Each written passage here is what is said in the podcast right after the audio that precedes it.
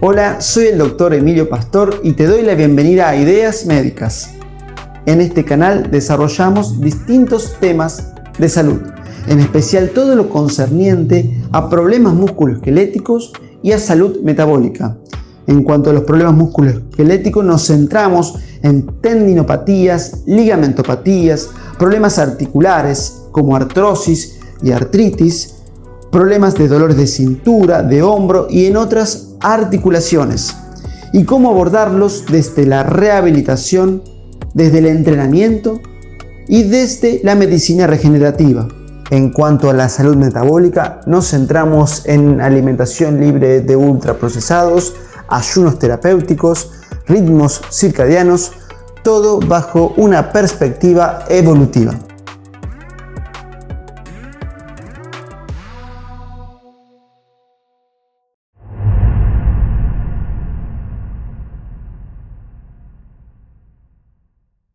Doctor, ¿cómo le va? Bienvenido. Muy bien, ¿cómo andan ustedes? Todo lo que no nos contaron del ciático, ¿qué problema? Porque mmm, llega una cierta edad que da la sensación como que siempre va a doler el ciático. ¿Por qué?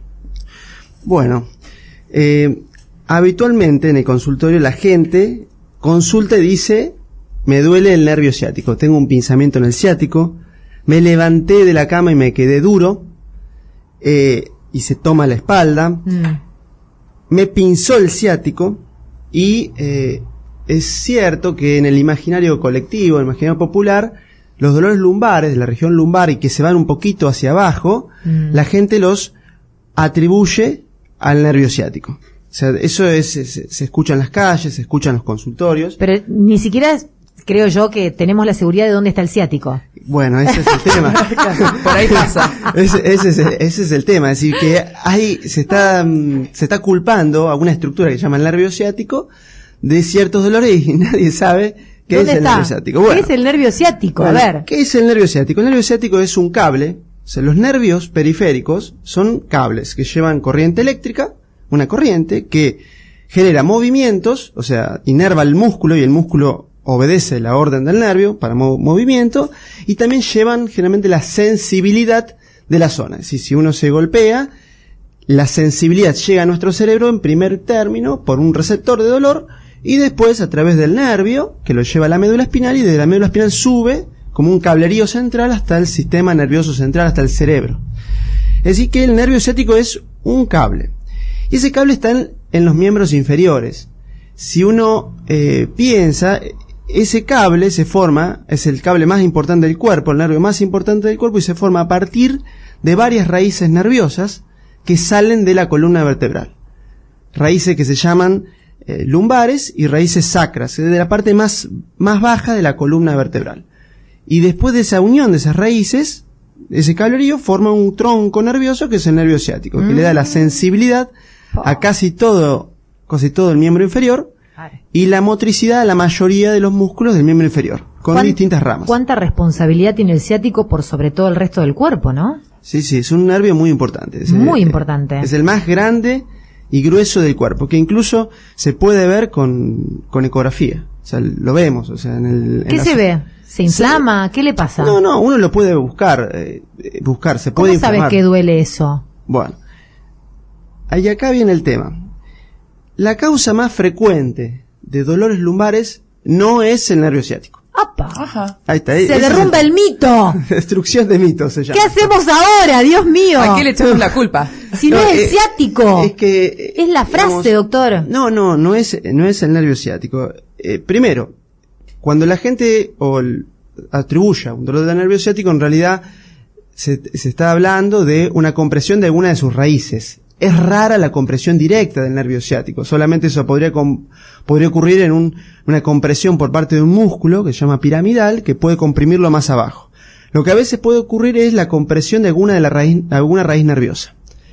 Y esto también no es tan frecuente. Es decir, de la mayoría de los dolores lumbares, que es algo muy frecuente, 60 al al 80% de la población en algún momento de su vida va a tener algún dolor lumbar, así que casi todos. Genera esto gran discapacidad, costo económico, costo social, polimedicación, depresión, ansiedad, porque la gente... Automedicación. Automedicación, toda una serie de problemas. Los dolores de origen radicular, es decir, de las raíces del nervio ciático, son entre el 0,5 y máximo el 4%. Esa es la realidad y eso está en todas las estadísticas. Entonces cuando te duele la cintura, Ah, No es el ciático. no es el ciático, ¿qué es? Bueno, normalmente lo que duele son las estructuras musculares y sus fascias, la fascia de lo que lo rodea, eso se llama dolor miofacial. Pueden doler sus ligamentos o pueden doler también las articulaciones, que son los dolores facetarios. El dolor facetario de, ciertas articulaciones de la columna es el 10%. Y el dolor miofacial entre el 70 y el 80%. Entonces, digamos, el mito ahora es, me duelen las fascias. Me duele, me duelen las fascias y sus músculos. Ajá. En esto, eh, las investigaciones más importantes las hizo, la- las hizo una doctora junto a su colaborador, la doctora Travel en Estados Unidos, que, eh, que tiene un libro que se llama El Manual de los Puntos Gatillo y Dolor Miofacial. Ella investigó eh, y eh, sobre los dolores de los músculos y de la fascia y encontró que la compresión de ciertos puntos dolorosos, a los cuales denominó puntos de gatillo, genera dolor que puede referirse a los miembros inferiores. Por ejemplo, la compresión del glúteo menor puede dar un dolor que simula un dolor del nervio ciático. La compresión del glúteo medio también. Y la compresión de otros músculos también pueden referirse a los miembros inferiores. El tema es que los dolores musculares no se pueden valorar por resonancia. Entonces, a alguien que le duele la región lumbar, que se irradia o refiere a miembros inferiores, me duele el ciático. ¿Qué pasa? Se le hace una resonancia, en la resonancia le encuentran una hernia de disco, que puede comprimir una raíz nerviosa. La hernia de disco. A ver ahí. Sí. ¿Dónde está el disco? El disco está entre dos vértebras y está cerca, cerca de una raíz nerviosa, del cable de la raíz nerviosa que forma el ciático. ¿Y Pero- por dónde está? ¿Por el huesito dulce? ¿Por ahí No, arriba? no, generalmente más arriba. ¿Por dónde? Arriba de... Y tendremos que pensar, eh, a ver, arriba de la región glútea, en la zona que uno dice la cintura. En la cintura. O en la ensilladura lumbar.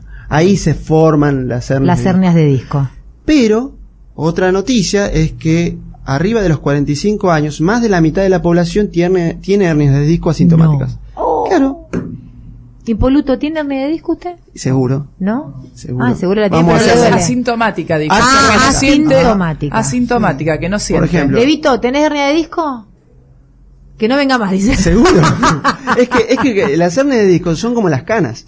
O sea, todo el mundo va a tener hernias de disco en algún momento Porque de se su van vida. desgastando, ¿verdad? Claro, es un desgaste normal. El tema Como es, en los autos. claro, el tema de atribuir la imagen del estudio, el dolor. Ahora, si uno tiene un dolor que va para una pierna y justo le hace una resonancia y ven ahí un pequeña hernia que podría ser, enseguida se le atribuye a esa imagen el problema. Porque eso es lo que se ve. Ahora, si uno lo revisa y toca la, la región glútea, le duele el músculo, y cuando le toca el músculo, le duele el miembro inferior, Apa. y ese, dice, ese es mi dolor. Eh, ya está, en el consultorio uno ya sabe que es un dolor miofacial. O sea, eso, eso es así.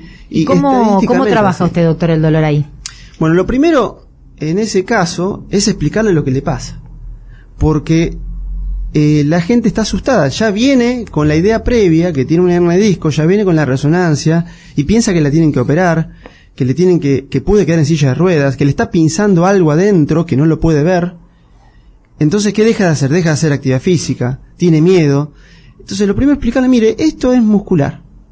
Ya, Allá al explicarle qué es muscular, mostrarle el punto de gatillo, e inclusive en el mismo consultorio se puede poner un poco de anestesia en ese punto y el dolor se le va en el momento, ya el paciente sabe, no era la hernia, la tengo la hernia, no es que no la tiene, pero la hernia no le está ocasionando el problema, el problema es el músculo. O a lo sumo un ligamento, que eh, para el ¿Y caso cómo se trabaja con kinesiología? Primero, eh, lo que se intenta ver es qué es lo que lo ocasionó. En muchas ocasiones puede haber una dismetría, o sea, dismetría, dismetría es diferencia de altura de las piernas. Claro. Eso Es muy, es muy habitual. es eso, habitual, 5% de la población, una persona cada 20. En un curso de 20 chicos en la escuela, de 40 pongamos, dos tienen una pierna más corta. Y es habitual, no es raro, un centímetro, dos centímetros, que generalmente la pierna larga es la que le duele. O sea, es, Es es mucho. frecuente. es La mucho. larga, la La larga le duele. La larga. es la que hace todo el peso. Es la que hace el peso, es como caminar con un descalzo con una pierna y con el otro con, con la una zapatilla. Mm. Se siente extraño. Bueno, la persona se acostumbra a eso y, y a lo mejor pasa el tiempo, no le duele hasta que en un momento, por desacondicionamiento físico, porque aumentó un poquito de peso, eh, porque está mucho tiempo sentada y no, y no entrena sus músculos, empieza a doler. Entonces, por supuesto, hay que condicionar el físico y por ahí, si, el- si es mucha la diferencia, levantar la otra pierna y se soluciona. Con una plantilla. Con una plantilla o con algo en el calzado, si es mucho. Mm. Ah, otro tema importante a ver es la pisada. Si pisa y el pie se le va hacia adentro, se llama hiperpronación del pie o pie se va hacia adentro, o la pata de catre, eso también sobrecarga los glúteos, sobrecarga la rodilla, el lado interno, sobrecarga el glúteo y puede dar dolores lumbares. Entonces también las plantillas Claro, sirven. tiene que analizar todo. Es el análisis biomecánico de lo que pasa. Si usa una billetera gorda y se sienta, queda inclinado. Te vieron que yo me saqué la billetera. Sí. Porque si me siento sobre la billetera, Ujú. Claro. es quedo inclinado todo el día. Entonces, cuan- el, cua- el músculo cuadrado lumbar, que está justo arriba, queda, en- queda contraído todo el tiempo. Entonces, cuando uno se levanta, tira. Y no es el ciático. Una billetera también. Una billetera gorda. Muscularmente te, te, te molesta. Hay que sacarle, especialmente los varones. Las mujeres no, no tienen ese tema. Esos son, son cuestiones simples. Hay otras cosas más, más complejas. Después lo otro que ocurre es la fa- el sedentarismo hace que la persona no entrene los músculos de la zona media, que se llaman el transverso, La los abdominales, la panza. Entonces tiene la panza floja, es como no tener una faja, la faja fisiológica. Entonces, parte del entrenamiento es fortalecer esos músculos de la panza. Entrenamiento del core, que se llama, estabilización lumbar. Y por supuesto el trabajo kinésico es importante, especia- especialmente para la parte manual, que se llama, es decir, la elongación de esos músculos retraídos. Eso sería el enfoque clásico, básicamente. Y también otras cuestiones, si el dolor persiste, puede existir alguna lesión ligamentaria eh, o lesión articular que haya que reparar con técnicas regenerativas, es decir, inyectar un reparador si hay un ligamento dañado. Eso, por ejemplo, ocurre... Quizás en también- el consultorio, digamos. Esas son cosas que se hacen en sala de son- procedimiento. Y son rápidas. Generalmente, si es un tratamiento de reparación, no es tan rápido. ¿Qué se repara el ligamento? Ligamentos. El tema es así. Por ejemplo, un dolor, un dolor de rodilla. La persona es una persona muy mayor, Sí. eh, ves que tiene un arco en las piernas, que es chueco, como le dicen, El chueco, sí. ¿m? y que camina tal vez como, como rengueando, como cojo, digamos, para un costado y para el otro. Eso también te genera como un dolor. Cintura, rodillas. ¿Eso se puede restaurar con la medicina regenerativa? La medicina regenerativa puede reparar una estructura dañada. Por ejemplo, Rodilla. ayuda a reparar un poco el cartílago, Ajá. ayuda a reparar un ligamento lateral interno, lateral externo, pero no puede eh, mejorar la fuerza de un músculo. Si esa persona, como usted dice, va, va medio coja, o va, generalmente van caminando, yo creo que es este el tema, van caminando tipo como un mono, si balanceándose para los costados. Eso se ve en las calles, generalmente la gente mayor, y eso es por déficit de la musculatura de los glúteos, especialmente el glúteo medio. Entonces se balancean. Y, y después, ¿qué pasa? Esa persona a veces consulta al neurólogo porque siente, se siente inestable. Estoy inestable, tengo algo neurológico. Y no tienen, a veces puede haber algo neurológico, pero la mayoría de los casos es falta de fuerza de los glúteos. Entonces, caminan balanceándose. Y después es, se caen por ahí en la calle. Y no fue un accidente, eh, se iba a caer porque camina en forma inestable, los glúteos no le funcionan bien y además si le duele la rodilla, en algún momento la rodilla se le afloja, que se llama claudicación por dolor, y puede tener una caída. Básicamente es eso. La medicina regenerativa es muy buena para reparar una estructura dañada, un tendón de un supraespinoso en el hombro, reparar un ligamento ilio lumbar en la columna, pero Que son no con, con aplicaciones de con inyecciones. aplicaciones, pero no puede fortalecer un músculo. Claro. Eso es otra cosa. Queda o sea, claro. no es mágico. O sea, hay que hacer las dos cosas, fortalecer los músculos, trabajar con el kinesiólogo, que el kinesiólogo le haga un trabajo en serio y personalizado, y si es necesario, medicina regenerativa. A veces no es necesario. A veces con un buen trabajo kinésico, un plan de descenso de peso y actividad física, el paciente se cura y no hay que tocarlo. O sea, eso también es, es verdad. O sea, hay que decir las cosas como Y es son. sincero, digamos. No, es sincero. Eh, Doctor, un placer, ¿eh? Hoy, qué, qué buen tema. ¿eh? Sí. Más que interesante. Una pregunta, ¿en embarazadas puede doler el ciático? Pregunto. Es raro, lo que generalmente, eh, la embarazada, lo que tiene lo que se ah, dicen los libros de obstetricia, me acuerdo cuando lo estudié en la facultad, el orgullo de la embarazada. Porque como tiene la panza, Sí, se tira para atrás. Entonces una, lo que se llama, se, se in- se inclina hacia atrás, se llama hiperlordosis.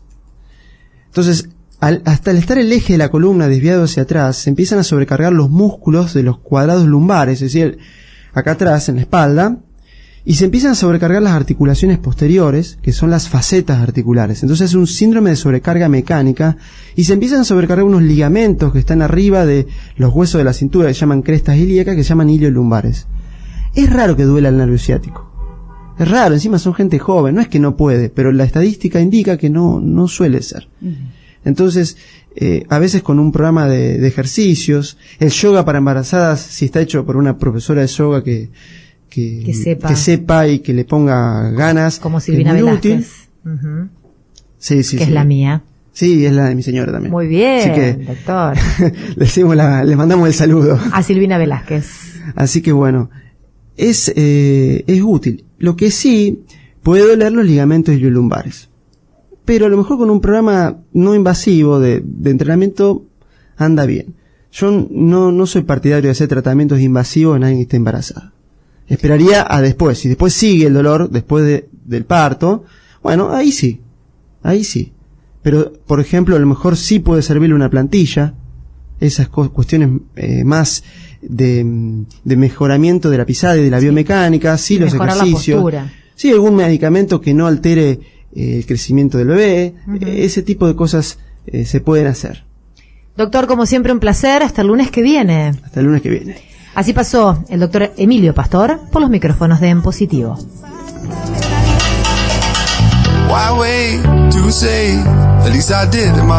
Presentó el doctor Emilio Pastor Ideas Médicas, Centro de Tratamiento del Dolor y Medicina Regenerativa, Pellegrini 515 San Nicolás, teléfono 0336-442-1036, página web www.ideasmedicas.com.